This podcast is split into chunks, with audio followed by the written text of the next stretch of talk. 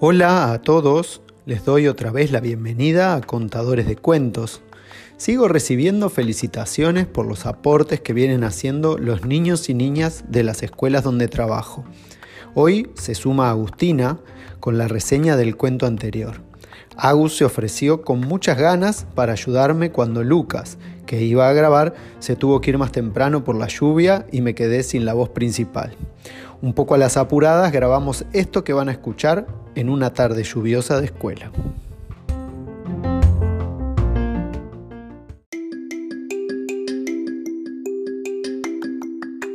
Hola, soy Agus, tengo 8 años, estoy en tercero y estoy en la escuela 191. Les voy a contar un resumen de Choco encuentra una mamá.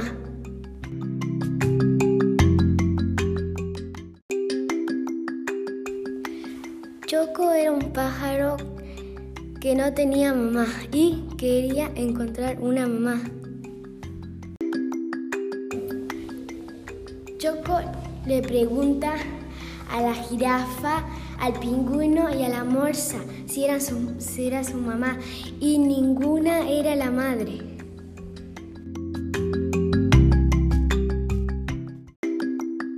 Entonces Choco se puso triste y empezó a llorar y la señora Oso le preguntó, ¿qué te pasa Choco?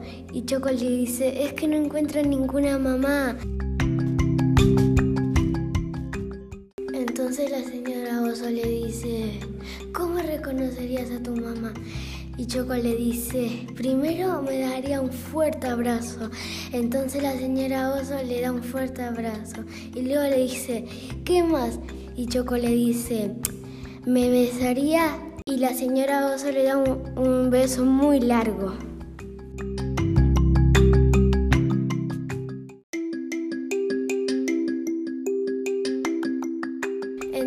La señora Oso le dice, si tú quieres yo podría ser tu mamá.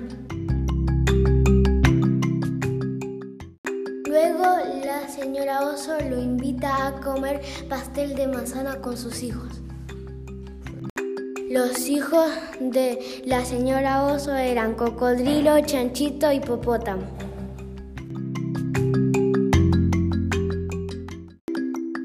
Final, la osa le dio una, un abrazo fuerte de oso a todos.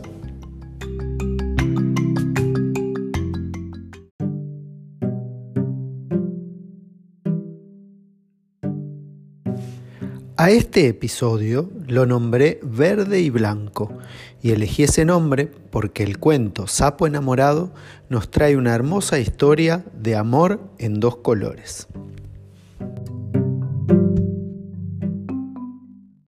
Sapo es uno de mis personajes de cuentos favoritos, tanto así que con mi hija estamos armando su colección en casa. Su creador, Max Beltus, no sé si lo pronuncié bien, nació en Holanda y dedicó parte de su vida a escribir e ilustrar libros para niños.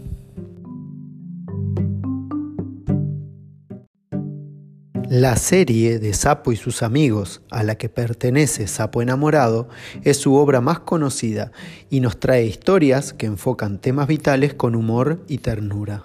Sapo es Sapo, Sapo tiene miedo, Sapo y la canción del Mirlo, entre otros.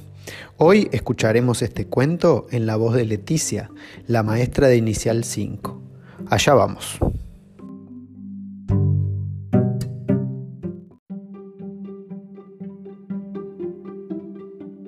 Sapo enamorado.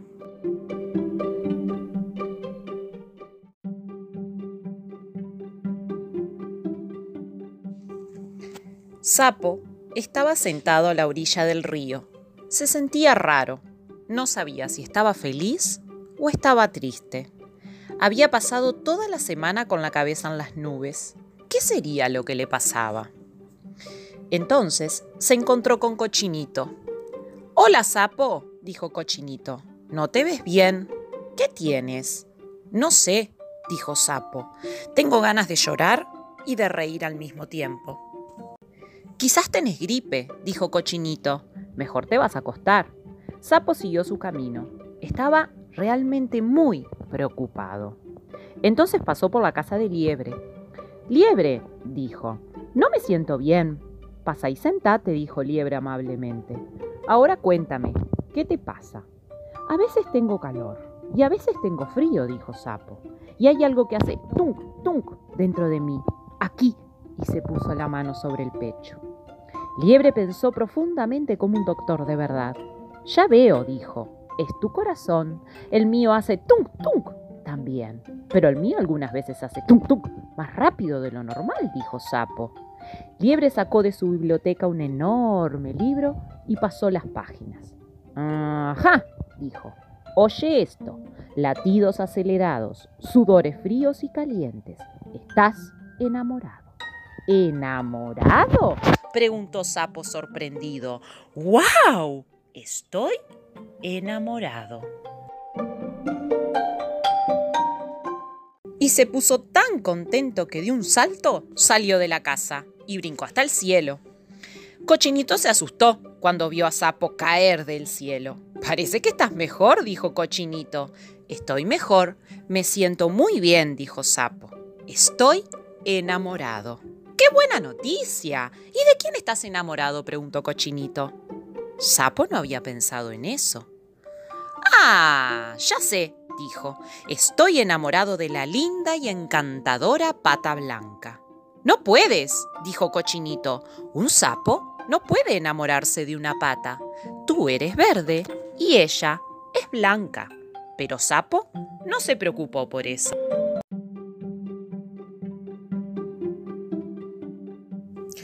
Sapo no sabía escribir, pero podía pintar. Cuando regresó a su casa hizo un hermoso dibujo con rojo y azul y mucho verde, su color favorito. En la tarde, al oscurecer, salió con su dibujo y llegó hasta la casa de Pata. Metió el dibujo debajo de la puerta y su corazón palpitaba de la emoción. Pata se sorprendió mucho cuando encontró el dibujo. ¿Quién me habrá mandado este dibujo tan bello? preguntó emocionada y lo colgó en la pared. Al día siguiente, Sapo recogió muchas flores silvestres. Se las quería dar a Pata, pero cuando llegó a la casa de Pata, ¡ay! le faltó valor. Dejó las flores frente a la puerta y salió corriendo. Hizo lo mismo día tras día. Sapo no encontraba el coraje para hablar.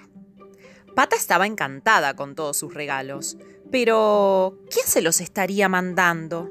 Pobre sapo, ya no disfrutaba su comida, ya no podía dormir. Así siguieron las cosas, semana tras semana. ¿Cómo podía mostrarle a Pata que la quería? Tengo que hacer algo que nadie más pueda hacer, decidió. Romperé el récord mundial de salto alto. Mi pata querida estará muy sorprendida y entonces me amará para siempre. Sapo empezó a entrenarse de inmediato. Practicó el salto alto día tras día. Saltó más y más alto hasta que llegó a las nubes. Ningún otro sapo en el mundo había logrado jamás saltar tan alto. ¿Qué le pasará Sapo? preguntó Pata preocupada. Saltar así es peligroso. Puede hacerse daño ella tenía razón.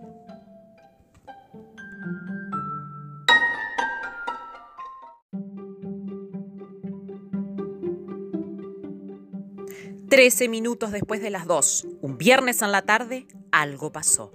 Sapo estaba haciendo el salto más alto de la historia cuando perdió el equilibrio y ¡puf! cayó a la tierra. Pata, que pasaba justo en ese momento, lo vio y fue corriendo a ayudarlo. Sapo casi no podía caminar. Pata lo ayudó con mucho cuidado y lo acompañó a su casa. Lo cuidó tiernamente. ¡Ay, Sapo! Te has podido matar, dijo. Tienes que ser más cuidadoso. Me gustas tanto. Finalmente, Sapo se armó de valor. Tú también me gustas mucho, querida pata. Su corazón hacía tunk, tunk, más rápido que nunca, y su cara se puso verde, muy verde. Desde entonces se han amado tiernamente un sapo y una pata. Un sapo verde y una pata blanca.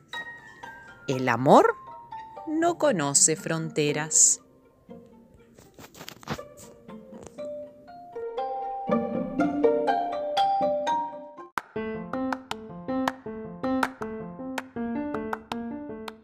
Y colorín colorado, este cuento se ha terminado. Espero les haya gustado esta historia de Sapo y de a poco se vayan haciendo fanáticos de él y sus amigos.